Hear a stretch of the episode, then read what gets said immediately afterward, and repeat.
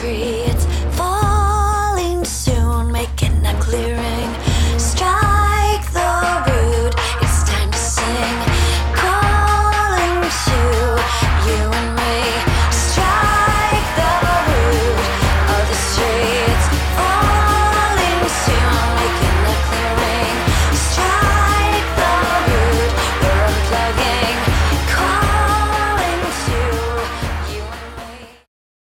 Hallo und herzlich willkommen beim Lifestyle Entrepreneur, dem Podcast für Macher und Gamechanger, die das Ziel haben, ihren Business auf die nächste Ebene zu heben.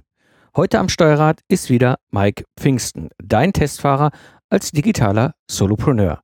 Ich gebe dir mein Wissen aus der Praxis für die Praxis, damit du erfolgreich und stolz bist auf das, was du erschaffst. Ja, die Frage ist immer, wie kann ich eine gute Qualität in meinen Online-Kursen, in meinen Online-Produkten sicherstellen und vor allem, woran erkenne ich eigentlich, was eine gute Qualität ist? Das ist so eine Frage, die immer wieder auftaucht, egal ob ich jetzt einen Kurs selber baue, ein Produkt selber entwickle oder ob ich mir im Internet ein Produkt kaufe. Und ähm, dementsprechend habe ich mir heute mal wieder sehr erfahrene Begleitung eingeladen, und du wirst in dieser Episode erfahren, welche Faktoren eben gerade wichtig sind, wenn es um die Qualität von Online-Produkten, von Online-Kursen geht und warum du dich nicht auf windige Beispiele verlassen solltest.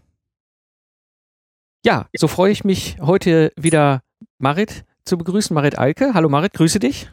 Hallo Mike. Schön, dass du wieder dabei bist. Ganz kurz für die Hörer, Marit Alke, du bist ja Spezialistin in dem ganzen Thema Online-Kurse und, und wie du als digitale Kurse, Programme, Coaching-Programme entwickeln kannst. Du warst ja hier in der Episode 44 schon beim Podcast mit dem ganzen Thema erfolgreich digitale Coaching-Programme entwickeln. Und ähm, ja, und so habe ich gedacht, schön, dass du wieder dabei bist. Wir haben nämlich ein Thema, was einige Hörer hier interessiert. Mhm. Und zwar eben das ganze Thema wirklich gute Online-Kurse und wie du nachhaltig vermarktest. Und ich würde ganz gerne einfach mal einsteigen, so um einen Rahmen zu setzen, auch für die Hörer, die vielleicht die Episode 44 noch nicht gehört haben. Was sind Online-Kurse und wie unterscheiden die sich eigentlich? Mhm. Ja, also Online-Kurse, das gibt äh, für mich die ganze Bandbreite von, ich habe ein kleines Tutorial, in dem ich irgendwie eine Software erkläre, bis hin zu, weiß ich nicht, einem Jahresprogramm, wo wirklich eine Gruppe angeleitet ist von einer Art Trainer, also einem Online-Trainer eben begleitet wird. Und ja klar, das Wort Online sagt es ja schon, also es läuft halt übers Netz, äh, eben synchron, asynchron, ähm, in gemischter Form, beziehungsweise bei diesen Tutorials oder Selbstlernkursen eben nur asynchron, nur in der in dem Tempo des Lerners sozusagen, des, des Teilnehmers oder des Benutzers. Also für mich ist das tatsächlich ein Selbstlernkurs, ist eben der Lerner lernt alleine. Ein Programm ist für mich eine Gruppe, die gemeinsam startet und wie in einer Art Online-Workshop betreut wird. Okay. Das heißt, wir haben grundsätzlich, also in diesem Bereich Online-Kurse und Online-Programme, Mhm. die sich im Grunde primär davon unterscheiden, habe ich eine Begleitung in Form dessen, dass mich ein erfahrener Trainer, Ersteller, wer auch immer begleitet, oder bin ich in der Lage, das komplett allein zu machen? Und ich denke, was noch wichtig ist, auch vielleicht für die Hörer mal so ein bisschen ein Gefühl dafür zu bekommen, wie groß sowas sein kann. Mhm. Was meinst du, wie groß, wie lang? Oder? Ja, so wie lang oder wie kompakt äh, oder oder also es gibt ja, ja völlig verschiedenste Ausprägungen. Einfach mal um, um, um zu sagen, okay, es gibt lange, monatelange Programme Mhm. und es gibt Genau. aber auch kleine knackige Dinge. Genau, also das sagte ich ja gerade schon. Es gibt halt äh, Coaches, die bieten dann so Jahresprogramme an. Das macht ja für bestimmte persönliche Entwicklungsprozesse auch absolut Sinn. Das ist eben eine Gruppe von, ich sag mal, 20, 30 Leuten, die gemeinsam starten und wo dann eben jeden Monat bestimmte Kernthemen dran sind zum Beispiel. Und dann findet die Vermittlung des, des Inputs eben auch meistens auf verschiedenen Wegen statt, also multimedial, mal mit einem Video, mal mit einem Audio, äh, mal als Text, mal gibt es Beispiele, mal gibt es eher ein, eine Art Buchvorschlag oder sowas in der Art, also sehr vielfältig. Das ist sozusagen auf der oberen äh, Range und die sind ja dann oft auch mehrere tausend Euro teuer, ja, auch zu Recht, weil da wird ja jemand ein ganzes Jahr lang quasi begleitet. Äh, Und gleichzeitig gibt es irgendwie das, was du jetzt zum Beispiel mit deinem Trello-Tutorial hast, also kleine Videos, die einfach einen Aspekt auf den Punkt erklären. So, das ist jetzt mal ein Selbstlernkurs in Mini. Normale Selbstlernkurse würde ich mal sagen, oder so durchschnittliche sind vielleicht drei bis, weiß nicht, sechs, acht Wochen lang. Also Mhm. wenn man jetzt die normale Geschwindigkeit eines Lerners mal äh, berücksichtigt. Ja, und haben irgendwie so, weiß ich nicht, drei bis sieben Module, Einheiten, die dann weitergegeben werden. Aber darüber sprechen wir auch gleich nochmal, Genau. weil die Länge ist eben tatsächlich auch durchaus eins, was man, ein Kriterium, was man sich überlegen sollte, Mhm. bevor man seinen Online-Kurs eben erstellt. Genau, und das bringt mich genau zu dieser Frage eben, und das ist ja das, was uns beide auch so antreibt, eben, was macht einen qualitativ hochwertigen Online-Kurs aus? Mhm. Ja, also wir haben diese Qualitätsdebatte ja jetzt mal angestoßen, du und Mhm. ich, auch mit unserem Webinar neulich, Genau. äh, was ja auch eine sehr gute Resonanz erzeugt hat. Also du wirst darauf sicher verlinken oder gleich auch noch mehr erzählen. Ähm, eben mal zu fragen, was ist denn eigentlich gut in Sachen Online-Kurs? Und da gibt's ja verschiedene Sichtweisen. Ich nehme jetzt erstmal den Selbstlernkurs. Ja, der Selbstlernkurs ist so dass der Klassiker, das Wunschbild vieler, äh, weil es eben passives Einkommen oder zumindest stark skalierbares Einkommen verspricht, während ja logischerweise im Gruppenkurs immer irgendwie eine begrenzte Teilnehmerzahl hat. Deswegen nehme ich jetzt mal den Selbstlernkurs. Und also für mich Mhm. als ehemaliger Didaktiker oder irgendwie auch Didaktiker in Personalentwicklung und Erwachsenenbildung studiert, ist vor allem immer die Frage, wie gut kommt denn jetzt dieser Lerner, so nenne ich den mal, mit diesen Inhalten voran? Und er muss es ja ganz selbst organisiert, das heißt, es ist überhaupt kein Korrektiv, äh, sondern er muss wirklich Schritt für Schritt sehr genau und detailliert angeleitet werden. So, und dann fängt nämlich gut schon damit an, wie gut die Zielgruppe überhaupt zugespitzt worden ist. Also du kannst dir vorstellen, bei einem Selbstlernkurs, ähm, also mal ein Beispiel, ich nehme mal Projektmanagement, Selbstmanagement nehme ich mal. So, Mhm. ich nehme mal Selbstmanagement. Ein Thema, wo man irgendwie, weiß ich nicht, 100.000 Seiten Buch zu schreiben könnte Mhm. wenn man es nicht zuspitzt. So, weil man dann immer sagen müsste, wenn Sie äh, Eltern sind und Kinder zu betreuen haben, ist das wichtig. Wenn Sie jedoch ähm, schon im älteren Alter sind und das und das, dann ist Folgendes wichtig. Das geht halt in so einem Selbstlernkurs einfach nicht, äh, weil damit verschwammter wird für alle schwer ähm, bearbeitbar oder schwer konsumierbar. Das heißt, man spitzt ihn zu und sagt zum Beispiel, es geht um Selbstmanagement für Einzelunternehmer im Homeoffice. Mhm. So, damit hat man eine ganz klare Fokussierung, kann immer wieder Beispiele bringen, die sich jetzt auf dieses Homeoffice beziehen und kann damit eben sehr genau als derjenige, der diesen Prozess ja als Experte kennt, sagen, pass auf, lieber Lerner, also Schritt eins ist so und wenn du das hast, dann kommt Schritt zwei und Schritt vier ist so und hier hast du übrigens auch noch ein kleines Bundle an, an Ideen, die du sonst noch machen kannst. Also damit fängt gut schon mal an. Also gut im Sinne von, ich definiere und traue mich auch, meine Zielgruppe so zuzuspitzen, dass ich wirklich nicht Wenns und Abers im Kurs habe, sondern lieber sage, okay, wenn ich gerne die Einzelunternehmer im Homeoffice bedienen möchte, genauso wie die Einzelunternehmer, die vielleicht, ähm, keine Ahnung, in der Bürogemeinschaft arbeiten, dann muss ich vielleicht tatsächlich zwei Kurse draus machen, zum Beispiel. Mhm. Genau, weil das, das Heikle an so einem Selbstlernkurs ist ja eigentlich immer, dass ich mich hinstelle und sage, ich weiß, wie derjenige den Weg gehen muss. Und das kann ich nur seriös, wenn ich wirklich eine sehr konkrete Zielgruppe, noch besser eine ganz persönlich, eine, eine Person vor Augen habe. Genau, also damit fängt gut schon mal an, dass ich überhaupt das festlege. Und dann eben die Idee, was braucht er denn wann an Impulsen, um das jetzt selbst organisiert umsetzen zu können. Genau, also da, wer, wer sich diese Gedanken macht und seine Gliederung zum Beispiel darauf ausrichtet, hat wahrscheinlich in den meisten Fällen schon einen deutlich besseren Kurs erstellt als so mancher, der nur bei seinem Wissen anknüpft. Also der nur sagt, ah, ich habe hier viel im Kopf und das haue ich jetzt mal raus. Mhm. Und ich überlege mir aber gar nicht, was braucht denn jetzt dieser Avatar, diese Kursteilnehmer, mein typischer Kursteilnehmer, was braucht der denn? Wann im Prozess? Also das ist so der erste Schritt zu gut, sich reinzuversetzen in diesen, in den Teilnehmer, in den Käufer. Ja. Gut, so, dann, äh, dann hat man damit schon mal eine Didaktik im Kopf. Mhm. Gut, dann äh, eine zweite Sache zum Thema Didaktik. Wir hatten ja über das Thema Länge gesprochen. So, und bei Selbstlernkursen ist es für mich so, das begreife ich aber auch jetzt langsam erst, äh, weil ich eben selber jetzt erst langsam Kurse mitmache auch. Ich möchte als, als Benutzer auf den Punkt informiert werden. Also, das heißt, mir ist ein achtminütiges Video, in dem dieser Anbieter wirklich die Essenz dieser Aufgabe oder dieses Inputs für mich zusammenfasst und mir dann sagt, so, und jetzt hast du hier ein Arbeitsblatt, da sind zwei Fragen drauf und die beantwortest du jetzt. Davon habe ich viel mehr, als wenn mir jemand 20 Minuten das Ganze schön aufgebaut und man könnte noch dies und hier ist noch ein Beispiel darstellt. Ne? Das heißt, es ist für mich als, als derjenige, der da schnell neben dem Alltag erfassen will, und das wollen ja die meisten Selbstlerner, die wollen es neben ihrem Alltag erfassen, ist das dann zu viel. Das heißt, weniger ist verrückterweise eher mehr. Ja? Auch wenn man irgendwie gewohnt ist, jetzt als Freiberufler, als 1 zu 1 Arbeiter, rechnest du ja immer, na ja, also 20 Minuten meiner Zeit sind mehr wert als 5 Minuten meiner Zeit. Mhm. Also da, glaube ich, ist schon ein großes Umdenken für diejenigen, die sonst gewohnt sind, in Stundenhonoraren zu denken. Ja, das heißt, wenn du es schaffst, irgendwie für dein Modul 1 oder für deine drei Module irgendwie das jeweils in achtminütige oder zehnminütige Kurzimpulse zusammenzufassen und die sind auf den Punkt, öffnen die Augen und sagen so, oh wow, cool, das wusste ich noch nicht, war mir noch nicht klar, ist das super viel Mehrwert als viel Stoff. Darüber hatten wir im Webinar ja auch besprochen. Ne? Ja, ich glaube, das ist, das ist ein ganz, ganz wichtiger Punkt auch vom Verständnis und vom Grundaufbau her. Weil, ähm, nehmen wir jetzt mal beispielsweise den Gesamtprojektleiter aus dem technischen Umfeld. Das ist ja so, dass ich mir das Beispiel mit lastenhefterstellen.de immer so als schöne Referenz aus dem, aus dem praktischen Leben. So, und die Zielgruppe dort sind eben mittlere Führungskräfte, also Entwicklungsleiter, Gesamtprojektleiter, die halt schon entsprechend äh, auch Verantwortung, auch Budgetverantwortung haben im, in diesem Unternehmen.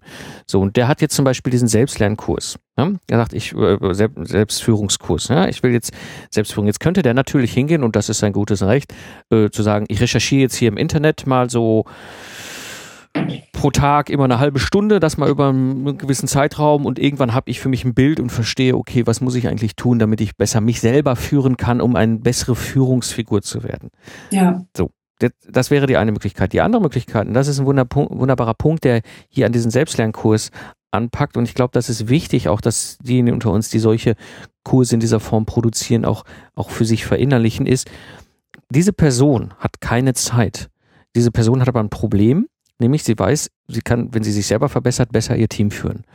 So, und die möchte jetzt nicht die Zeit investieren, einen Monat lang jeden Tag immer mal hier und mal da in der Mittagspause im Netz rumzusurfen, äh, sondern sie will am liebsten innerhalb von einer Viertelstunde knackig auf den Punkt, zack, zack, zack, zack, diese fünf Handlungsmaßnahmen und du wirst schon mal auf jeden Fall dein Level eine Stufe höher setzen. Ja. Und das ist schwierig, weil wir glauben ja immer in allen möglichen Konstellationen, wir machen einen Kurs und dann werden, ich sehe das ja auch, gerade die Amerikaner sind ja häufig sehr, sehr überschwänglich so und 50 Stunden Video und 20 Stunden Audio und 1700 Millionen Seiten Arbeitsdokumente. Ja, wo ich selber vorsitze und denke so, da kann ich auch bei Google suchen. Ja. Ähm, ja. Das ist so ein Punkt. Also, das ist absolut wichtig, genau. Also dieses äh, viel hilft viel ist irgendwie immer noch ein Marketinginstrument auch. Also da kommen wir später dann auch noch zu, zum mhm. nachhaltigen Online-Marketing. Und ähm, klar, das ist natürlich so, so ein Drahtseilakt. Ne? Das heißt, einerseits die, die Käufer haben ja erstmal auch keinen kein Richtwert an der Hand. Ne? Also wenn denn nicht schon Referenzen da sind, die sagen, wow, also diese sieben mal acht Minuten bringen es absolut auf den Punkt und sind mehr wert als jedes tausendseitige Buch. Wenn du solche Referenzen noch nicht hast, äh, ist das für die Käufer eben auch schwer einschätzbar. Ne? Das was für die ist einfach nach wie vor auch die Stundenzahl ein Orientierungsmesser. So, Klar. was kriege ich jetzt hier eigentlich? Und dann ist es eben unsere Aufgabe als nachhaltige Marketer, da vielleicht auch einen Mittelweg zu finden. Also zum einen vielleicht das nicht jetzt als Top-Kriterium nach vorne zu kehren, sondern eher zu sagen, du hast wenig Zeit, ich habe das Problem und hier ist es. Äh, und zum anderen, das wäre nämlich vielleicht dann eine Option für diejenigen, die das Gefühl haben, denen zu in den Fingern zuckt, zu sagen, ah, ich will aber mehr, genau. mehr da reingeben. Äh, dann auch zu sagen, ich habe eine optionale einen optionalen Teil noch dabei, in dem zum Beispiel in einer halben Stunde ein Fallstudie auseinandergenommen wird. Das heißt, man hat ein kleines Video, zack, die wichtigsten Inhalte oder vielleicht sogar auch ein PDF. Ja, das ist ja manchmal auch immer noch total hilfreich, mhm. auch wenn es multimedial natürlich irgendwie unsexy ist, aber ähm, hilfreiches Instrument für, den, ja. für denjenigen, der das braucht. Äh, so, und dann habe ich aber zusätzlich medial irgendwie noch als Audio eine Fallstudie, ein Interview, was das Ganze nochmal vertieft. Und das muss man aber nicht hören, um den Stoff zu verstehen. Also das finde ich den größten Service überhaupt. Mhm. Zu sagen, ich als Anbieter überlege mir genau, was muss er wirklich wissen, was sind die 20 Prozent, die zu 80 Prozent der Wirkung führen. Hm, diese Pareto-Regel, also da ganz, ganz konsequent zu sein und auch wegzulassen, was man selber nur nett findet. und dann zu sagen, okay, ich möchte schon aber gerne das noch illustrieren. Ich habe hier noch ein Beispiel, ich habe noch Bilder dazu, ich habe noch ein, ähm, eine Fallstudie oder ähnliches. Also das wäre für mich der Top. Super. Service. Das ist also wirklich als mal übertragen, auch nochmal auf, auf dieses praktische Beispiel Lastenheft erstellen.de. Ich weiß, irgendwann kommt ja halt der Punkt für die, dass die ihr Lastenheft reviewen müssen. Das heißt, alle gucken drüber und geben Feedback, damit wir es hinterher auch fertig kriegen. So, und ich habe seit Jahren immer wieder kommt die gleiche Frage auf mich zu von dem Projektleiter. Ja, wie mache ich denn so ein Review? Auf was muss ich denn achten? Was brauche ich Mhm. denn da? So, und da kannst du das wunderbar machen, zu sagen, komm, ein kleines Ding, ja, irgendwie, äh, was weiß ich, das Template und eine kurze dreiminütige Anleitung, wie ich es auffülle. Das Ja. wird wahrscheinlich, und ich bin gerade dabei, sowas auch zu bauen für die Plattform, den meisten schon weiterhelfen. So, und dann kann ich noch äh, ein Add-on dazu bauen und zu sagen, so, hier hast du noch mal eine Checkliste für, für äh, Vorbereitung des Review-Meetings. die brauchen die meisten nicht, erfahrene Projektleiter wissen die, wie die vorbereiten müssen, solche Meetings. Aber vielleicht sagen sie, okay, so eine Checkliste ist auch noch ganz schick dazu. Kaufe ich mir noch als Add-on dazu und vielleicht nochmal irgendwie, was weiß ich, im Nachgang nochmal Nachbereitung oder wie kriege ich die Freigabe durch bei einem, bei einem schwierigen Vorgesetzten, der dann jetzt plötzlich doch wieder tausend Veränderungen haben will, obwohl wir das Review schon längst erledigt haben. Aber das können Sie sich dann würd- dazu würdest du extra klinken. verkaufen dann. Genau. Weil im Ja. Grunde lö- lern- ich löse ihr Problem, sie müssen ein Review machen, wissen jetzt nicht, wo der erste sinnvolle Schritt ist und ich sage hier, der erste sinnvolle Schritt ist, da ist das Template für das Protokoll und das 3-Minuten-Video und damit bist du eigentlich schon glücklich. Und wenn du aber jetzt sagst, ich will aber noch davor und danach und darüber und darunter, Okay. guck hier, kannst du noch dazu, aber eben nach deinen eigenen Bedürfnissen. Genau. Okay, dann habe ich das gerade missverstanden, weil ich hätte jetzt gesagt, sowas Kurzes kann man durchaus ja auch in der FAQ oder Bonus-Session dann auch noch einfügen, weil das finde ich ist einfach das, was dann Oder so. ist. Oder so. Ne? Ne? Also mehr liefern, als letztlich derjenige von draußen zu sehen kriegt.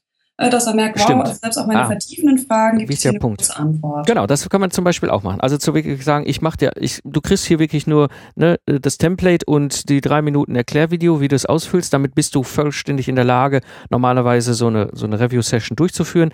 Das Ja. ist jetzt auch nichts Neues für solche Gesamtprojektleiter, die wissen, wie sie solche Workshops, solche Meetings äh, durchführen. So, und dann Mhm. gibt's als frei, äh, frei in, inneren Add-on eben noch die Vorbereitungscheckliste.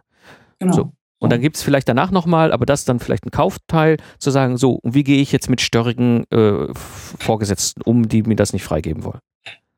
Ja, genau. Oder so. Also das Oder ist eine gute Idee, Genau. da mit solcher Zusatz, ähm, so einem Zusatzbereich Ja. zu arbeiten. Also man hat Kerninhalte und einen Zusatzbereich und das macht absolut Sinn. Das ist aus Service-Gesichtspunkten meiner Meinung nach ein Top. gutes Vorgehen. Top. Und dann wollte ich noch dazu sagen, dieses Runterdampfen auf das Wesentliche, das ist natürlich nicht leichter, als das viele Inhalte reingeben. Ne? Deswegen, ähm, also Leute, die eigentlich didaktisch keine Ahnung haben und eben nur ihren Kurs verkaufen wollen, äh, mit dieser inneren Haltung Hauptsache Cash, Hauptsache Mhm. Umsatz, äh, jetzt mal ganz extrem gesprochen, die machen sich eigentlich weniger Arbeit als die, die sich die Mühe machen zu überlegen, was ist denn jetzt das Ganze nochmal reduziert und in der Essenz. Also ich weiß noch aus meinem Bayer-Projekt, da hatten wir auch die Aufgabe aus Managementbüchern jetzt ähm, Leadership äh, und Führungsmodule rauszuarbeiten. Das war mein erster Job dort, meine erste Aufgabe. Und das, ich kann dir sagen, das war ein dreistufiger Redaktionsprozess, richtig mit vielen Diskussionen, was muss jetzt hier rein, was nicht. Also wir waren eine Gruppe, ne, also ein Team und haben uns das auch rumgereicht. Da hat nicht eine Person vorgesessen. Und es war richtig teilweise schmerzhaft, dann auch zu entscheiden, nein, das lassen wir raus, weil das eben tatsächlich für mindestens 50 Prozent nicht relevant ist. Ja. So, und das ist tatsächlich, ne, Qualität kommt von Qual. Und sorry, das passt einfach hier auch. Ja. Schnell mal eben einen Online-Kurs äh, erstellen, ja, kann man machen, ist dann aber sehr wahrscheinlich in den meisten Fällen didaktisch nicht besonders gut. So. Ich meine, wir kennen das ja auch von, von klassischen Präsenzseminaren. Ja? Und ich denke, jeder von uns, der sowas schon mal erlebt hat, ähm, ja, äh, mir haben Seminare am allermeisten dann weitergeholfen, wenn sie knackig auf den Punkt waren.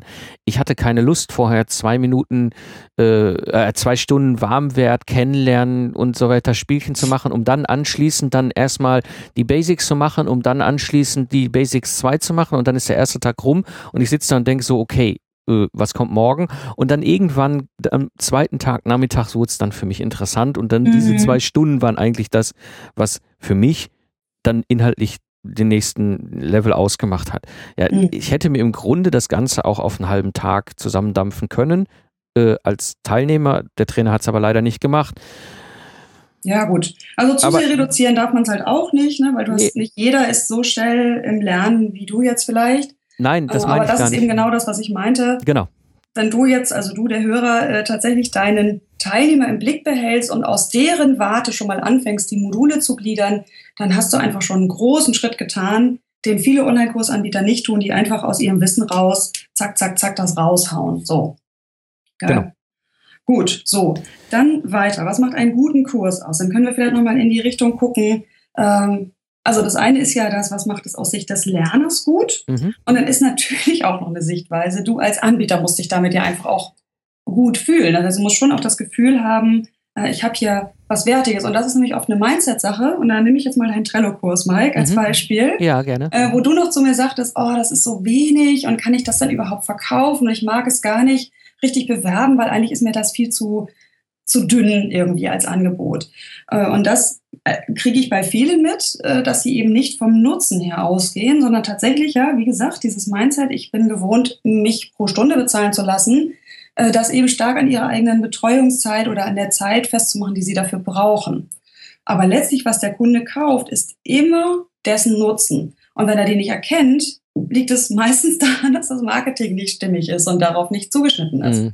Weil auch in Marketing ist halt wie die große Gefahr wieder, genau wie beim Kurs auch, von sich auszugehen als Experten und zu sagen, du brauchst dies und das und jenes, aber nicht ihn da abzuholen, wo er jetzt eigentlich steht. Also ich nehme jetzt nochmal das Beispiel mit dem Selbstmanagement. Nehmen wir an, jemand macht wirklich seit zehn Jahren Kursen zu Selbstmanagement. Der weiß genau, wo sind die Knackpunkte, wo muss ich mit Kunden, mit Einzelkunden, mit Seminarkunden immer wieder in die Tiefe gehen, weil an der Stelle, das erkennen die Leute vorher nicht, aber an der Stelle muss ich mit denen, muss ich mit denen arbeiten. So, jetzt hängt er dieses Thema, mit dem er an denen arbeiten muss, zum Beispiel innere Glaubenssätze oder sowas in der Art, ja, ich stecke nicht so Ja, in dem Thema, ja. hängt er jetzt in seinem Marketing nach draußen, weil er als Experte weiß, dass das der entscheidende Stellhebel ist. Das holt aber ja denjenigen, der irgendwie so ein dumpfes Gefühl hat, oh, irgendwie bin ich unsortiert, irgendwie macht das alles keinen Spaß mehr, ja. Mhm. Das ist so ein diffuses Gefühl, aus dem man dann raus agiert, holt den überhaupt nicht richtig ab.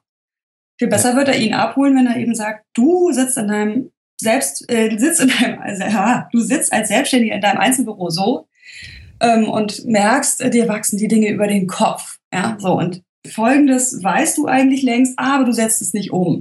Und jetzt kommt mein Selbstlernkurs ins Spiel. So, also das heißt auch beim Marketing, die Leute halt da abzuholen, wo die stehen. Mhm. Ja. Genau, also das ist eben dieses Mindset-Ding, wann ist ein Kurs wirklich gut? Und wenn du es schaffst, das, was du im Marketing versprichst, als Nutzen zu liefern, indem du denjenigen nämlich anleitest und auch hinhörst, vielleicht bei den ersten Runden und schaust, wo geben die Leute dir Feedback, wo brauchen die mehr, wo brauchen sie weniger, ähm, es daraufhin auch anpasst. Also ich denke, das ist fast immer nötig, dass man nach so einem ersten, zweiten Durchlauf das auch nochmal anpasst, auf der Basis der Rückmeldung äh, dann ist der Kurs gut und ausreichend. Und dann bemisst sich nämlich der Preis, und das ist ja auch wieder interessant, äh, kommen wir auch gleich nochmal zum Thema Marketing nämlich an. Der Preis bemisst sich dann tatsächlich an dem Nutzen, den derjenige hat. Und dann kann ein 80-stündiger, sonst wie ausgefeilter Kurs, der sich über ein ganzes Jahr zieht, einen gefühlten geringeren Nutzen haben als ein Kurs, der, der drei Tage dauert und ein wirklich dringendes Problem desjenigen löst, das sich vielleicht sogar in Geld messen lässt. Ja. Deswegen sind softe Themen zum Beispiel immer eher schwerer zu, zu bepreisen als etwas, was, äh, was jetzt ja wirklich sich in barer Zeitersparnis oder Geldersparnis ausdrücken lässt. Genau. So, und das meine ich mit gut aus Sicht des Anbieters. Also in dem Moment, wo ich mich gut fühle, mit der Mischung aus Preis und dem, was ich da leiste und dem Nutzen, den derjenige realistisch erreichen kann, in dem Moment ist der Kurs für mich als Anbieter gut. Nochmal eine andere Sicht. Genau, das ist, ist, ist ein ganz wichtiger Punkt, weil ich weiß, gerade die, wie wir, wie ich, die jetzt schon lange irgendwie unterwegs sind, es ist immer eine Herausforderung, aus, sich aus dieser Denke äh, auszusteigen. Und ich mache mir das immer, versuche das immer, indem ich sage, ich bin am Ende ein Busfahrer und ich sage, es gibt einen definierten eine Haltestelle, wo es eine gewisse Gruppe gibt, die bei mir in den Bus einsteigen und wir fahren gemeinsam zur, von der Haltestelle A zur Haltestelle B. Diese Leute, die bei mir einsteigen, sind aber auf einer größeren Reise. Ja, und ich bin der Busfahrer, der sie von A nach B bringt. Mhm. Und aber das möglichst für sie mit einem hohen Nutzen. Ja, also jetzt nicht mit einem klapprigen Bus, der am Ende auseinanderfällt und nun Ja. vielleicht von vorne schön aussah. Ähm, sodass sie hinterher gar nicht bei B ankommen, sondern irgendwie auf der Hälfte sich dann ein Taxi noch kaufen müssen, um dann zu B kommen. Mhm. Ja, also das ist, das ist, es ist nicht einfach. Und ich habe es beim Trello-Kurs, du hast es angesprochen, ja auch. Ähm, ich habe ja diesen kurzen, knackigen auf den Punkt Trello-Kurs zum Thema Personal Kanban und ich tue mir selbst unglaublich schwer, weil ich denke, ich erkläre das da jetzt in, in vier Videos in etwas über 30 Minuten. Und ich denke, ja, aber das ist so auf also ne, andere sehe ich, wo ich denke, es geht jetzt nicht um Trello. Also es gibt super gute, coole Trello-Kurse, die natürlich viel umfassender sind und viel auch einen anderen Zweck haben. Ja, aber mal so im Übertragenen, wo ich denke, ich stehe da eigentlich mit meinem Handvoll Videos und der kurzen Zeit, in dem das eigentlich gezeigt wird und ja, und das ist einfach, da mussten wir uns von lösen. Ja. ja. Weil eigentlich ist es ein Qualitätsmerkmal, aber für diese kleine Zielgruppe, diesen Avatar, diesen Mensch, den ich persönlich kenne. Es gibt andere, die noch nie sich mit, ich sag mal, Trello und Personal Kanban und all dem Ganzen beschäftigt haben, die müssen erstmal ganz woanders anfangen. Ja, aber beim Gesamtprojektleiter, der weiß schon, was ein Kanban ist normalerweise. Mhm, genau. Ja, ja, absolut. Das heißt, du hast eigentlich nicht das Problem mit dem Inhalt, sondern mit dieser mhm. Kombination aus Inhalt und Preis, richtig? Genau. Genau. genau. Also das, deswegen sprach ich das auch gerade an. Ja. Äh, der Preis, der spielt eben einfach schlicht eine psychologische Rolle, weil in dem Moment, wo natürlich etwas digital ist und unendlich oft vervielfältigt werden kann, ist der Preis nur noch virtuell. Ja.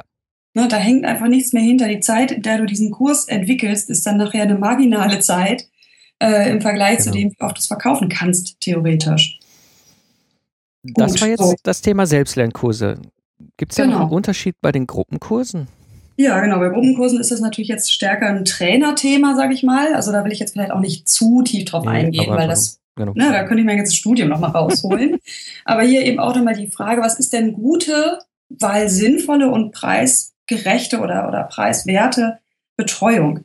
Äh, und da mache ich zum Beispiel die Erfahrung, ich habe ja ein Programm, das heißt mein erstes Coaching-Programm, äh, wo es eben darum geht, dass Leute erstmal, das hatte ich in, diesem, in deiner anderen Episode erklärt, erstmal einen betreuten kleine Gruppe Kurs entwickeln, den sie Programm, den ich Programm nenne, und eben vieles erst im Gehen auch als Inhalt fertig machen, ja, weil sie erst im Gehen mit dieser Gruppe merken, was könnte denn jetzt der nächste Schritt sein? So, also es gibt halt ein großes Gerüst natürlich vorab, es gibt einen Preis vorab, äh, so, und dann werden die betreut. Und da merke ich immer wieder, dass zumindest die, die gewohnt sind, hm, zu, zu lehren in einem 1 zu N oder 1 zu 1 Umfeld, sich unglaublich schwer lösen können von, wie viel sie da reingeben müssen.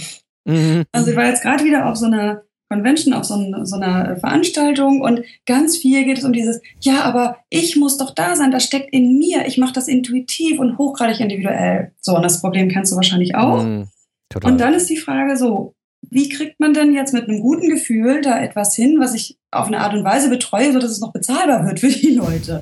Weil was absolut aus ähm, Preissicht total ungünstig ist, habe ich auch errechnet, mit Teilnehmern zusammen auch an Fallstudien, die Kombination aus Einzelcoaching und Gruppenprogramm.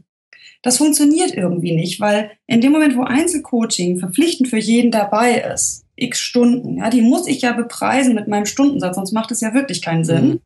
Äh, in dem Moment wird dieses Programm so teuer, dass es wieder für diejenigen, die eigentlich anonym und in so einer Gruppe und eher so ein bisschen unverbindlich lernen möchten, gar nicht mehr attraktiv ist.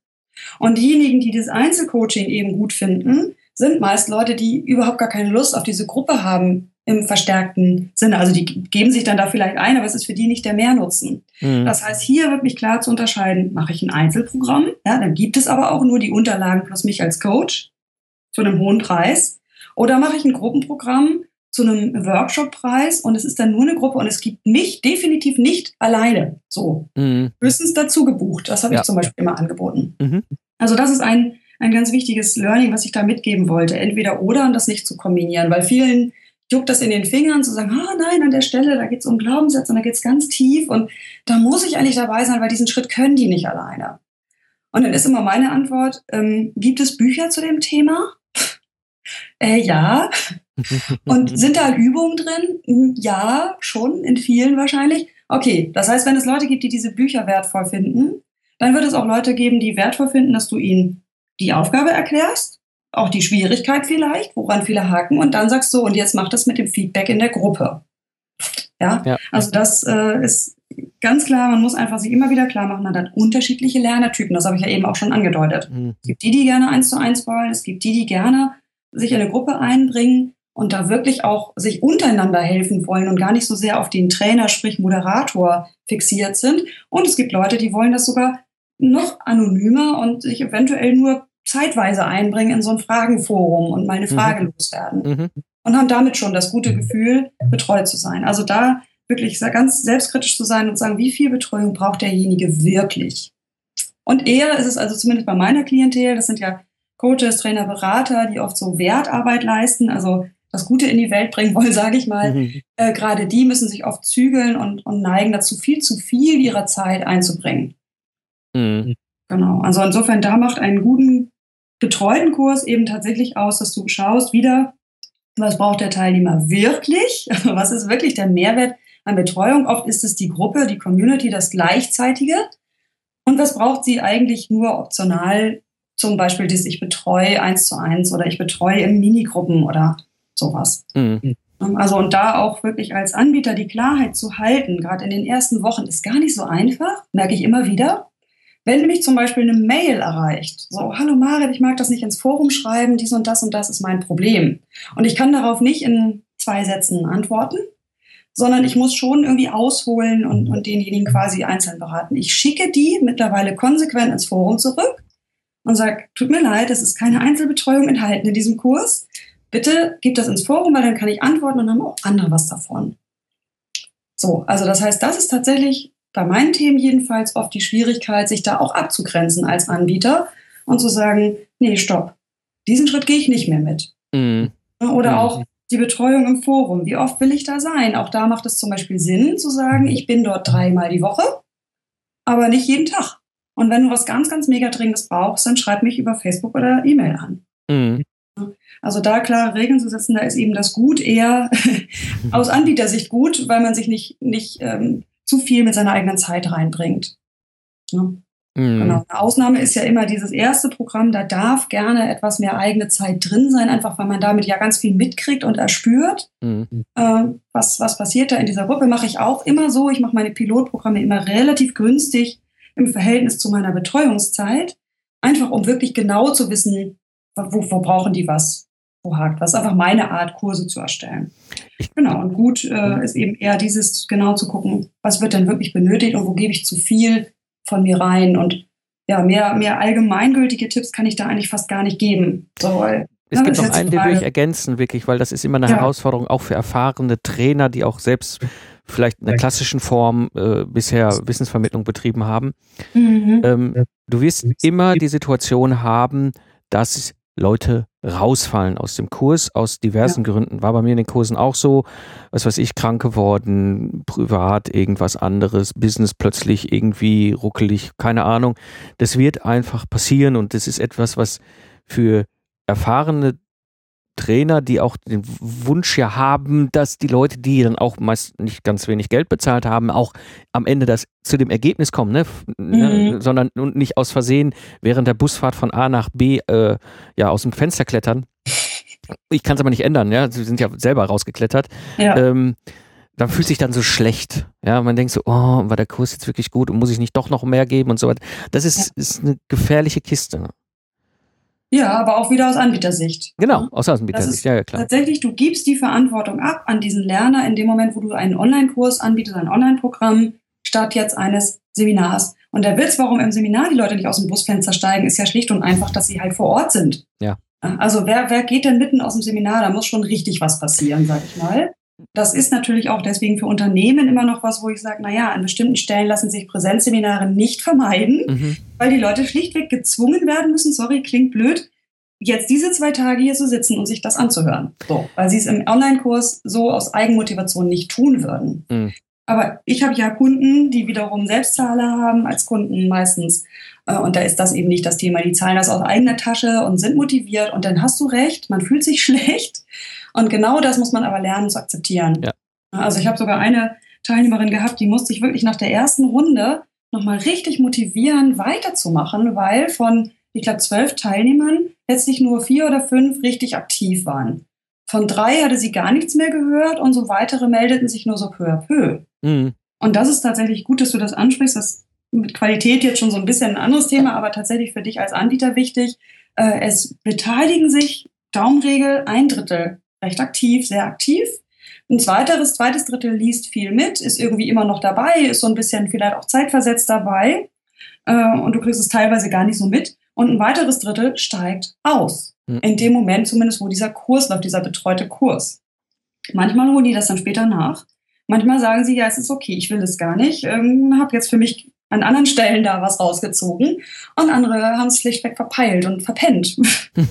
und da darf man tatsächlich sich den Schuh nicht anziehen. Am Anfang ja. habe ich das auch gemacht und mittlerweile bin ich da völlig entspannt und sage, ich tue das, was mir in meinem, als Gruppenmoderator zur Verfügung steht, indem ich nämlich per Mail sage, so, ne, nutzt doch das Forum mal wieder, ich bin noch noch drei Wochen da. Mhm.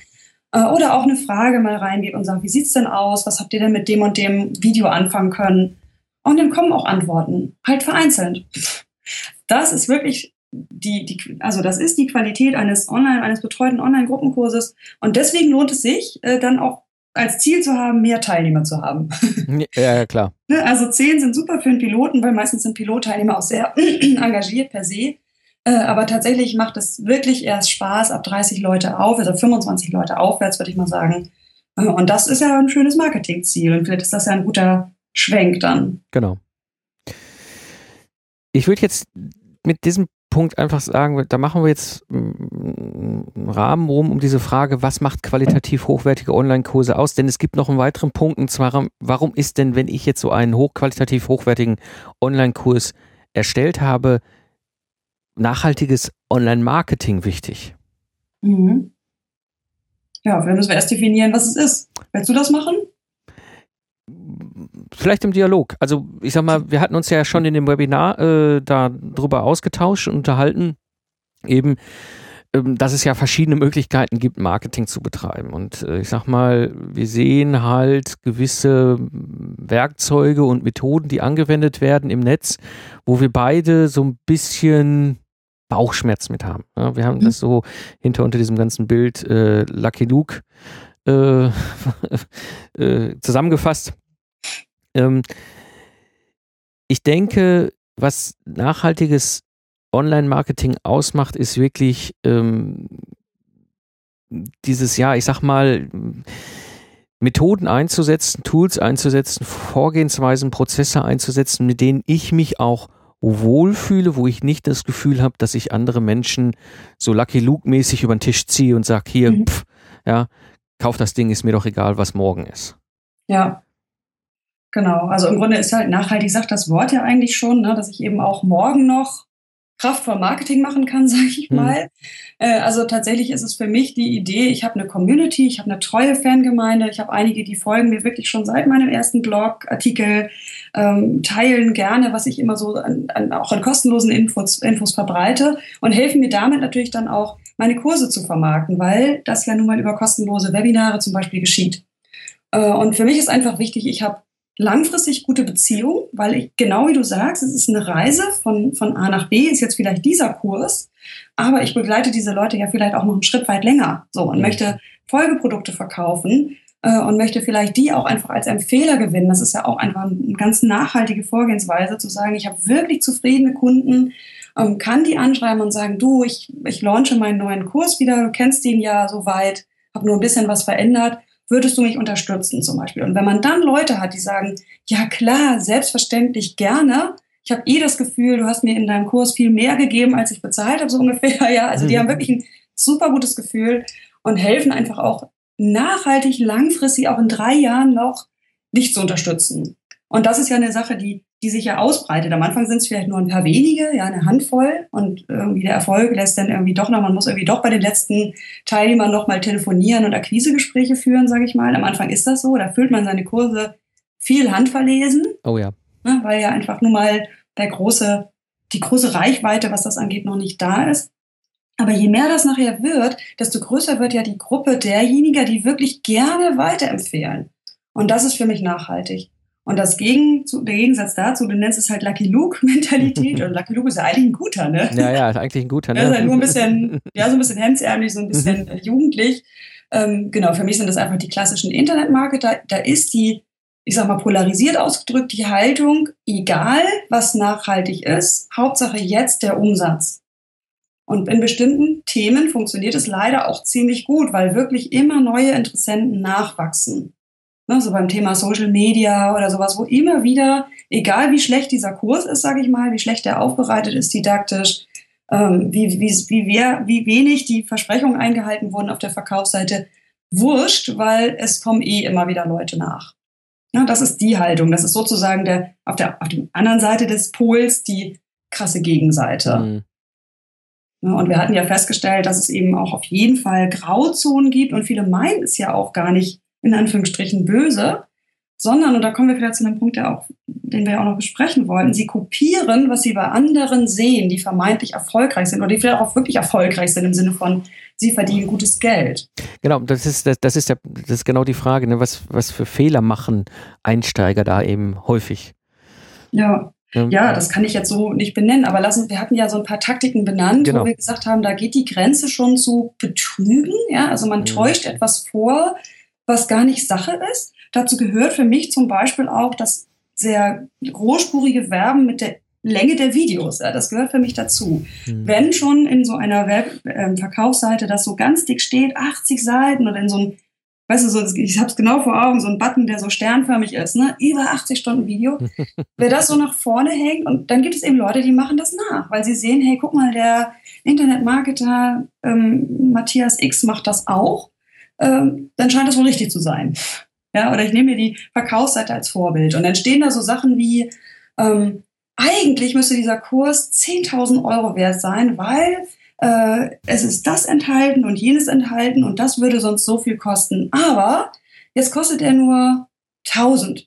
Und weil ich jetzt gerade gut drauf bin, kriegst du ihn jetzt für einen 50% Rabatt, aber nur bis so und so viel äh, ja. und das sind so Dinge, okay, das ist halt die Grauzone, das ist ja legal, ja. ja, ja Aber das ist eine Art und Weise, marktschreierisch zu sein, die, die mir nicht nachhaltig erscheint. Hm. Und was hatten wir noch für Beispiele? Wir ja, also dieses, diese vollautomatischen Webinare war ja auch so ein Beispiel, wo genau. du ja ganz, und die ganz sind ja nicht per se schlecht, in Anführungsstrichen. Das erleichtert einem natürlich die Arbeit tatsächlich, wenn man das, wenn man meint, dass bevor dem Kauf eines Kurses Leute eine bestimmte Info einfach haben sollten. Ja, habe ich auch. Ich habe solche aufklärerischen Inhalte, von denen ich denke, dass Leute die sehen sollten, bevor sie den Kurs buchen, weil da auch viel sich aussortiert, ja. Passen die zum Kurs oder nicht? So, und dann kann ich durchaus so ein automatisiertes Webinar einsetzen, aber es muss unbedingt transparent sein für mein Gefühl, weil es gibt tatsächlich, weiß nicht, ob du das als du als Hörer das ja schon erlebt hast, es gibt Webinare, die sind wie Webinare. Das heißt, der, der ähm, Anbieter, der Vortragende sagt sowas wie, könnt ihr mir mal sagen, ob ihr mich hören könnt? Ah, ich sehe im Chat, okay, ihr hört mich. Ähm, oder er sagt sowas wie, ah, die Hilde aus Dortmund fragt hier gerade das und das, bla bla bla. Und meine Antwort ist folgendes. So, und es gibt tatsächlich so eine, eine Teilnehmerliste. so, wenn du dann den gleichen Link mal in einem anderen Browser öffnest, ist diese Teilnehmerliste auf einmal völlig anders. und vielleicht wunderst du dich auch, dass du nicht einen einzigen Namen kennst, weil ich sag mal, unsere Online-Community ist ja jetzt auch nicht so riesig, dass man unter 50 Leuten überhaupt gar keinen kennt. Ja. So. Und das finde ich, geht über diese Grenze nachhaltig und seriös hinaus, weil man etwas vortäuscht, was nicht so ist. Ja, genauso wie mit dieser Berechnung müsste eigentlich 10.000 Euro kosten. Auch da bläht man das Ganze quasi künstlich auf, um es letztlich zu einem marktfähigen Preis zu verkaufen. Ja. Genau. Also das sind, das sind so, wie gesagt, wir hatten uns ja in dem Webinar auch da schon ähm, drüber unterhalten und ich werde auch nochmal für die Hörer, die jetzt vielleicht unterwegs sind, den ähm, Link in, in die Shownotes packen, auch zu dem Webinar. Also wenn euch das interessiert, Maren und ich haben da sehr viel auch mal Dinge beleuchtet, auch kontrovers beleuchtet, weil wir sehen eben diese Einsteigerfehler, oder diese, das sind nicht Einsteigerfehler, es sind aus unserer persönlichen, subjektiven Sicht Fehler, die die Menschen machen, die jetzt ins Internet hineinsteigen und sehen, okay, mhm. was passiert da in den USA, was sind denn da gerade die großen Trends, was wird da gerade als der Marketing-Hype verkauft. Was passiert hier in der deutschsprachigen äh, Internet-Marketeer, Lucky Luke-Szene? Ne? Ähm, mhm. und, und das ist so, wo dann, ja, wenn das so funktioniert, dann muss ich das ja wohl auch so machen. Ja. Und ich glaube, das ist etwas, was wichtig ist. Wir kommen jetzt, du, ich, andere, eine andere Generation hier ins Netz hinein, die ein anderes Verständnis haben und ja wir müssen halt einfach auch beachten, solange wir auf dem deutschsprachigen Markt unterwegs sind, ist es halt sehr begrenzt. Wenn ich Amerikaner als, oder englischsprachigen Markt habe, ja, dann kann es so im Internetmarketing halt auch egal sein. Da wachsen genug nach in den nächsten Jahren, ja, die ja. jetzt sein, durch sein Programm da durchgeschleust werden, egal ob sie zufrieden sind oder nicht. Mhm. Ja, ja, genau. Meistens merkt man das übrigens tatsächlich relativ am Anfang und das wäre jetzt wieder auch nochmal so ein kleiner Appell an dieser Stelle. Also ihr seid ja sicherlich auch äh, durchaus Konsumenten solcher Kurse, weil meistens Internetmarketer beleuchten ja oft genau das, nämlich wie du im Internet Geld verdienst. Mhm. Ähm, und da einfach wirklich so kritisch zu sein und sich die Zeit wirklich zu nehmen innerhalb dieser Rückgabefrist, zu gucken, hilft mir das wirklich? Ne? Und gerade da, das finde ich nämlich auch wieder äh, in Anführungsstrichen Halbseiten dann, sehr viel Inhalt hat dann immer das oder erzeugt vielleicht bei diesen frisch da reingekommenen Kursteilnehmer dieses Gefühl von Ehrfurcht. So, wow, mhm. hier ist ja viel drin. Das sind irgendwie sieben Module und jedes Modul besteht aus x Unterlektionen, es gibt noch eine FAQ-Sequenz und Audio und zusätzlich Videos und so weiter. Und ich glaube, das führt nämlich dann dazu, dass man sich gar nicht traut, das zurückzugeben, weil man denkt, Gott, also jetzt habe ich das irgendwie für schon eh reduzierte 499 gekauft, ja. Jetzt mag ich hier nicht auch noch meckern, weil steckt ja echt viel drin. Sondern da wirklich genau so, wie wir jetzt vorhin beleuchtet haben, was ist ein guter Kurs? Genau zu fragen, ist das für mich ein guter Kurs? Ist das eine Form, in der ich lernen kann? Das ist ja vielleicht nicht jeder so kritisch wie ich, ich mag zum Beispiel keine 20 Minuten von einem Video hocken, auf dem nicht viel gezeigt wird. Bin ich sehr kritisch, ja. So ein Video, wo nur Texte drauf mhm. sind, jemand liest mir die vor. Mhm. Äh, ja. Mhm. Hm. ja. Was, warum soll ich denn dann das Video gucken? Dann habe ich es lieber als Audio oder als Text. Ja. So, und wenn der Text dann nur so ein blödes Transkript ist, ohne Absätze, bin ich auch nicht zufrieden, sage ich mal. so, aber es ist ja nicht jeder so. Jeder hat ein unterschiedliches Bedürfnis äh, und da ganz genau hinzuschauen. Und möglichst dann auch die Rückgabefrist einzuhalten, weil sonst diese Lucky Looks dieser Welt fangen nicht an, das zu optimieren, solange nur zwei Prozent zurückgeben. Genau. Vielleicht sind auch, ist auch ganz hilfreich, so mal so ein paar Indikatoren, also wo ich es zum Beispiel festmache, ne, ist so mhm. dieses, ich habe ja diese, ich nenne es immer 10.000 Stunden Regel, also zumindest irgendwie das Gefühl, ich habe über verschiedene Recherchen im Netz für mich selber das Gefühl bekommen, da ist jetzt eine Marit und die macht das seit Jahren, die hat das studiert, die hat das vorher im klassischen Unternehmenskontext gemacht, die macht das jetzt eben halt übers Internet, hat da ihre Kurse, hat ihre Referenzen und ist für mich auch eine Expertin. Ja, und da habe ich, bei dir tue ich mir unglaublich leicht, so einen Kurs zu buchen. Ja, wenn mhm. jetzt aber noch jemand um die Ecke kommt, sagt, und bei mir kannst du auch Online-Kurse buchen und ich fange an zu recherchieren und sehe so, ja, vorher Facebook-Spezialistin und davor mhm. was auch immer, wo ich mir dann denke, so, okay, wo ist, wo, wo kriege ich jetzt das Gefühl, da ist ein Mensch, der hat so viele Runden im Leben gedreht, dass er mir das auch mit allen Herausforderungen, die manchmal ja dann auch damit zusammenhängen, rüberbringen kann. Das ist so ein Indikator. Ein weiterer Indikator für mich ist spätestens, wenn ich gekauft habe, zu recherchieren, wo kriege ich denn erklärt, wie ich innerhalb der Rückgabefrist denn das kündigen kann.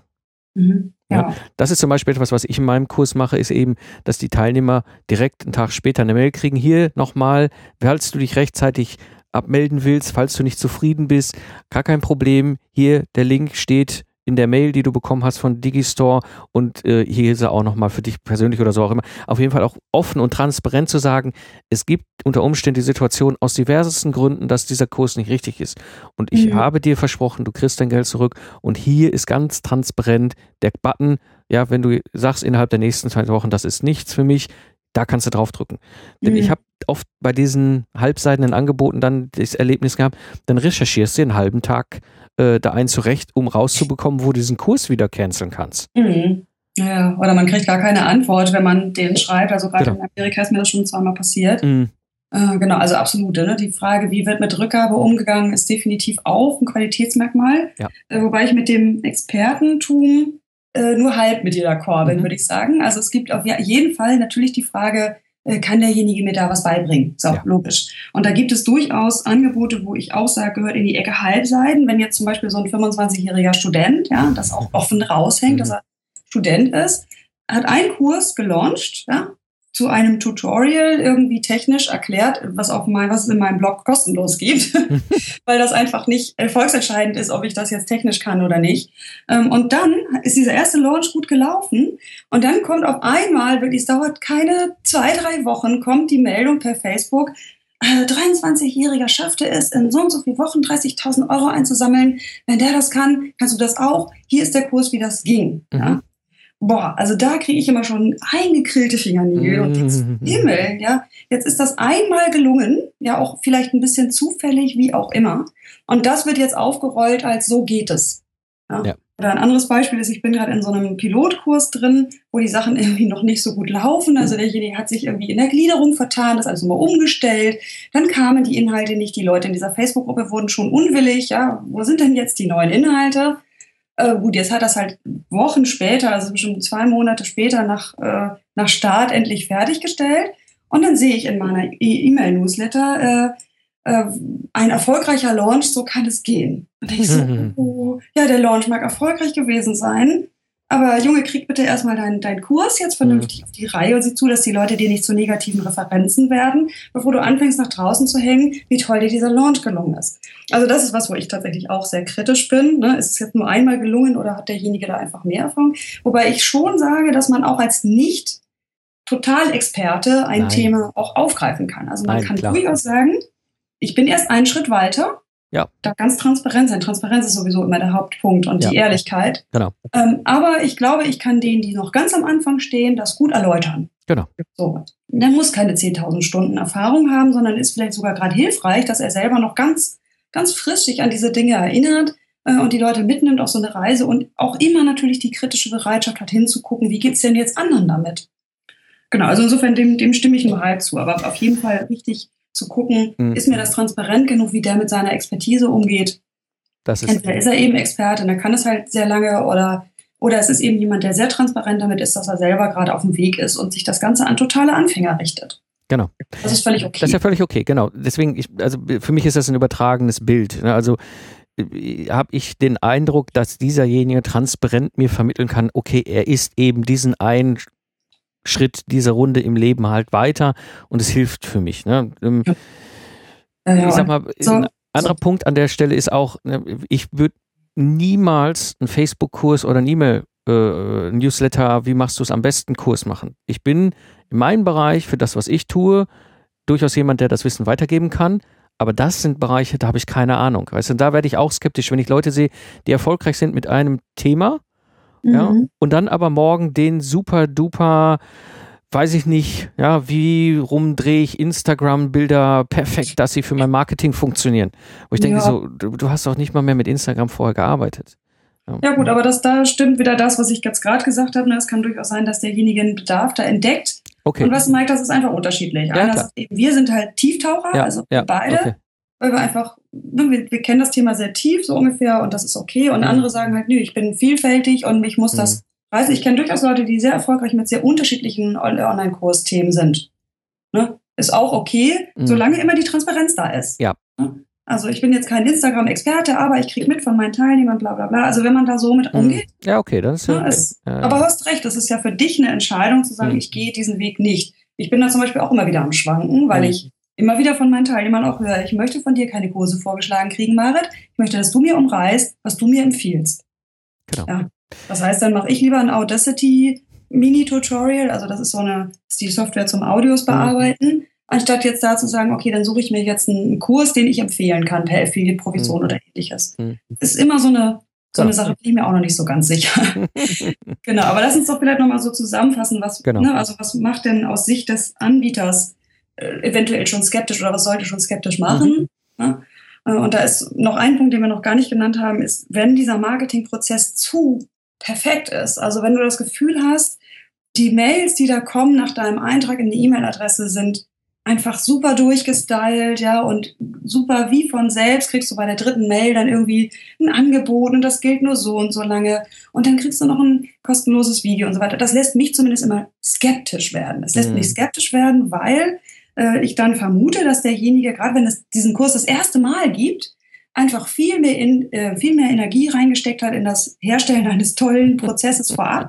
Ja, ist auch ein wichtiger Prozess, den man da gestaltet als Anbieter, als in den eigentlichen Kurs. Ja. Und deswegen mir sind lieber Sachen, wo der, der Marketingprozess noch so ein bisschen holperig ist und vielleicht hier und da was probiert wird auch, was vielleicht nicht so ganz funktioniert.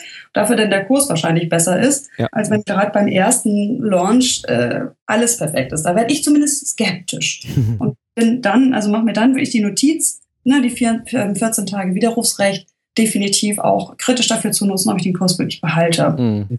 Genau, aber das ist ja kein, ähm, kein Ausschlusskriterium. Jemand, der jetzt schon lange einen Kurs rausbringt, der dann läuft, kann ja immer weiter den Marketingprozess verfeinern. Das ist ja das, was bei mir zum Beispiel passiert. Ich habe meine Inhalte fertig, die verändere ich immer noch mal hier und da ein bisschen, aber eigentlich stehen sie. Das heißt, meine Energie geht tatsächlich jetzt nur noch in den Marketingprozess. Heißt aber ja nicht, dass mein Kurs schlecht ist. Ich habe einmal viel Energie da reingesteckt. Mhm. Also das muss jetzt kein Ausschusskriterium sein. Genau, und dann können wir das auch nochmal zusammenfassen. Was hatten wir gesagt? Also Expertise. Ja. Wie geht derjenige damit um? Äh, dann die Frage, wie transparent und, und echt und ehrlich ist das Marketing oder die Botschaften im Marketing? Was hatten wir noch? Ja, die, den Umfang. Ja, wird Genau. da jetzt mit beworben, dass es viel Quantität hat? Ja. Ähm, wird mit Preisen getrickst, ja, also jeder Rabatt irgendwie unter 50 Prozent, da würde ich immer schon mal, da klingelt zumindest bei mir was. Genau. Ähm, was hatten wir noch? Ja gut, dann die Frage, wie, wie ist offensichtlich das Verhältnis zu äh, Energie im Marketingprozess und Energie im Kurs? So, genau. Genau. okay. damit haben wir doch eigentlich eine ganz schöne Kriterienliste jetzt genau. schon mal. Also das ist wirklich wichtig, gerade wenn es das nachhaltige, wirklich nachhaltige Online-Marketing angeht. Denn es ist, ist einfach schade, wenn sich die, die Spezialisten, die Hörer, die Leute ähm, da so viel Zeit und Energie in ihre wirklich qualitativ hochwertigen Online-Kurse stecken und das dann hinter durch solche eigentlich vermeidbaren Fehler äh, dann hinter kaputt machen. Genau. Mhm. Wobei da dann vielleicht einfach auch nochmal abschließend wichtig ist zu sagen, Mike, ähm, kein Marketing ist halt auch keine Lösung. Das ist ein wichtiger Aspekt. Ja, Ne? Also, wir- da jetzt zu sagen, aus lauter Schiss, äh, jetzt den Internetmarketern es nicht nachmachen zu wollen und so nicht Marketing zu machen, weil das ist mir nämlich am Anfang passiert. Mhm. Ich habe mich ja bei denen inspiriert, inspirieren lassen und habe dann gedacht, boah, so will ich es nicht machen. Ja, Mhm. so Webinare, die nur von Werbung wimmeln und irgendwie diese, wie gesagt, diese übertriebenen Rabatte und so weiter. Führt, führte dazu, dass ich in meinen ersten Webinaren überhaupt nicht richtig verkauft habe. Ich habe eigentlich nur verkauft, weil ich mit meiner Nische irgendwie so einen Bedarf getroffen habe äh, und ja irgendwie auch schon so viel Verkauf, äh, so viel Vertrauen aufgebaut habe. Ich glaube, da wäre viel mehr möglich gewesen, hätte ich mir wirklich realistisch in meinen ja wirklich hochwertig aufbereiteten kostenlosen Webinaren wirklich zehn Minuten über mein Produkt zu sprechen. Ja. ja habe ich aber nicht. Ich habe wirklich nur so fünf Minuten am Ende. Ach, und übrigens, ich habe euch auch noch was anzubieten, aber da ich will ich gar keine Werbung, deswegen bin ich jetzt ganz schnell damit durch. So, also das ist eben auch keine Lösung. Ähm, Genau. Deswegen, also die Haltung ist einfach wichtig. Solange du jetzt als Anbieter die Haltung hast, ich habe was Gutes anzubieten, ich weiß, dass ich wirklich weiterhelfen kann und jetzt nutze ich Marketing, sag mal Taktiken in einer transparenten, persönlichen Art und Weise, so wie sie zu mir passen und wahrscheinlich auch zu meiner Zielgruppe, ist das in Ordnung. Und da darf man nicht sich verunsichern lassen von einer Person, von 300, die fürs Webinar angemeldet werden, die zum Beispiel moppern, ja, dass man jetzt bei diesem Webinar ja sichtbar ist. Habe ich auch alles schon erlebt. Ja, dann kriege ich irgendwie eine, Mopper-Mail. Das wäre ja eine Frechheit gewesen, äh, dass ich das aufzeichne, weil durch die offene Teilnehmerliste könnte man das dann ja sehen, wer teilgenommen hat. Mhm. Dann sag ich ja, pff. oder ich krieg auch mal, habe auch eine Beschwerde gekriegt, dass es ja wohl völlig unseriös wäre, so ein ähm, so, einen- so einen kryptischen Link äh, zu haben zu meinem Freebie. Ja, da habe ich halt, den habe ich halt kryptisiert, damit nicht jeder den übersuchen findet. Mhm. Ja, also insofern, man macht es nicht jedem recht. Genau. Und deswegen ist, glaube ich, einfach der innere Kompass ist einfach der beste Genau. Kompass bei sowas.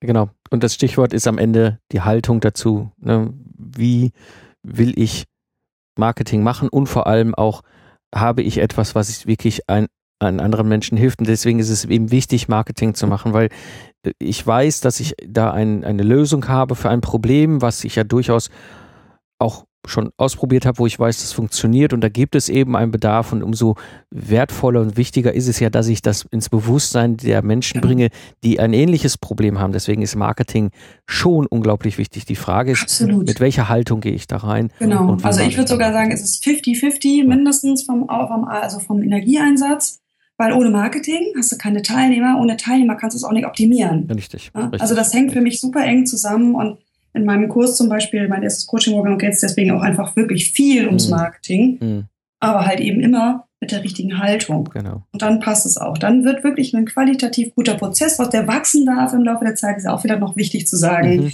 dass nicht gleich beim ersten Wurf alles perfekt sein muss. Genau. Gut. Marit, ich denke, wir haben hier einen, einen großen Spannungsbogen ge- gezogen, eben halt von dem Punkt, wie erstellst du einen wirklich guten Online-Kurs und wie kannst du ihn auch nachhaltig vermarkten. Ich ja. würde sagen, an dieser Stelle vielen, vielen Dank, dass du dabei warst, dass ich dich dabei haben durfte hier im Gespräch. Mhm. Und äh, ja, ich denke mal, vielleicht auf weitere Gespräche. ja, gerne. Macht immer Spaß, mit dir diese Grundsatzdebatten zu führen. Mag ich sehr. Das war die heutige Episode mit der Marit und kurz nochmal so zusammenfassend. Zum einen orientiere dich an dem Problem, was du löst für deinen Kunden und dabei ist entscheidend eben der Kunde und nicht die Menge des Stoffs oder des Inhalts am Ende, sondern das, was dein Kunde für gut hält. Denn ganz wichtig, egal ob du Kursanbieter bist oder jemand, der einen Kurs kauft, es ist wichtig, mit den Kunden als Mensch respektvoll umzugehen. Alle Links und mehr Informationen findest du natürlich in den Shownotes unter lifestyleentrepreneur.de. Willst du ein, dein freiberufliches Business auf die nächste Ebene heben? Es gibt die Möglichkeit, im Austausch in der Community. Geh auf lifestyleentrepreneur.de slash solopreneur. Dort kannst du dich in die Liste eintragen und ich werde dir Bescheid sagen, wie es weitergeht. Das war die heutige Episode des Lifestyle Entrepreneur. Ich bin Mike Pfingsten und danke dir fürs Zuhören. Ich wünsche dir eine schöne Zeit, lach viel und hab viel Spaß, was auch immer du gerade machst. So sage ich Tschüss und bis zum nächsten Mal, wenn ich zurück bin im Fahrersitz des Lifestyle Entrepreneurs.